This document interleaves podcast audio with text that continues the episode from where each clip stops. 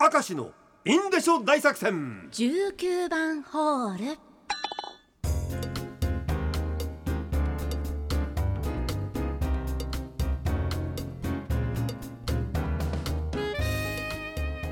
19番ホール。今日録音スタート時間が最速を記録いたしました、えー、5時1分15秒これは早いですね。回り始めたのが5時1分ですから すごいですね。もう1分後に。勢いのままいっちゃおうぜ。行きましょう。ラジオネームたけじ初めての何々、うん。私の地元は岩見沢で。焼き鳥といえばビバイ焼き鳥なので高校まで焼き鳥のメニューはもつしか知りませんでしたなるほどね。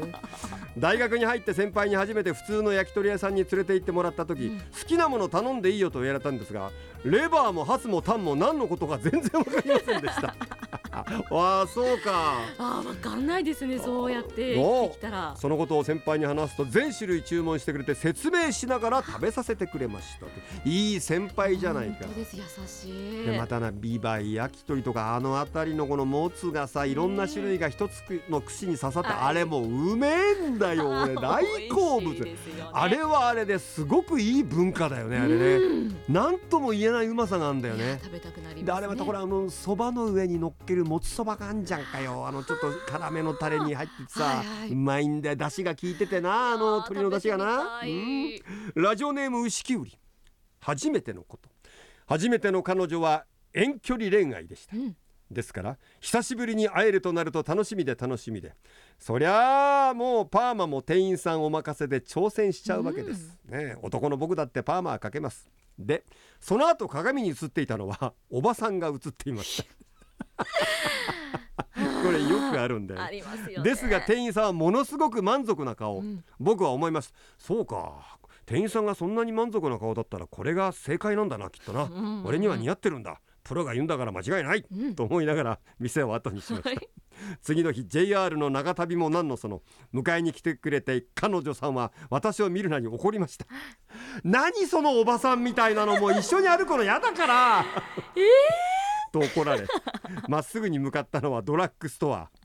ストレートパーマ液を買わされえー。初パーマはストレートパーマに上書きされました。すごいねこれ。そんななかったんですね。いやでもだってそのね美容院さんいはうんものすごく満足げな顔だったんだよ。プロが言ってるんですから。内心失敗したと思ったかな。でも。でここは動揺してはいかんみあたいな。ーなるほど。演技しとかないとと。自信満々作戦でいこうみたいないやダメだろうそれ。それはよろしくない。な。えラジオネーム大通りヘップバーンです。私たち夫婦は回る寿司が大好きです、うん昔に比べたら安くて美味しいところがどんどん増えてきましたね、夫はサーモン私はマグロが大好きです。あと私は厚焼き卵も頼んでうん。それをおかずのようにしながらお寿司を食べるのがお気に入りです。握りではなく厚焼き卵だけのものが好きなんです。たまにあるよね。ね。ありますね。うん。20年以上前ある回る寿司屋で食事をしていたらレーン上に明らかに時間が経ってネタが乾いた皿をうんカウンターの内側にしたいたお店の人が取り上げたのでああこれはもう処分するんだなと思ったら、なんとそのネタにチャッチャッとこう水をかけて、はい。何事もなかったかのようにレーンに戻していたのを 見たことがありますって おお これは大昔ですからね。そうですね。時効ですよ、うん。そこはほどなくして店を閉めておりました。いかんねこれは。ちゃっちゃっとこうあちゃっちゃっいつもされてたでしょうね 何が一番乾くかね回る寿司ってね。いやどうなんでしょうどうなんだろうね。系系だよな。ですよね。塩辛あとマヨネーズ入ったのはそうは乾かんでしょ。油入ってるから、まあ油入ってますから。なあそうだよな。ラジオネームおかか私は貧乏症なのか回る寿司ではついつい一番安い皿ばかり食べがちです、うん。それでも一皿だけは高めの皿をチョイス。ちょっと贅沢した気分を味わっています、はい。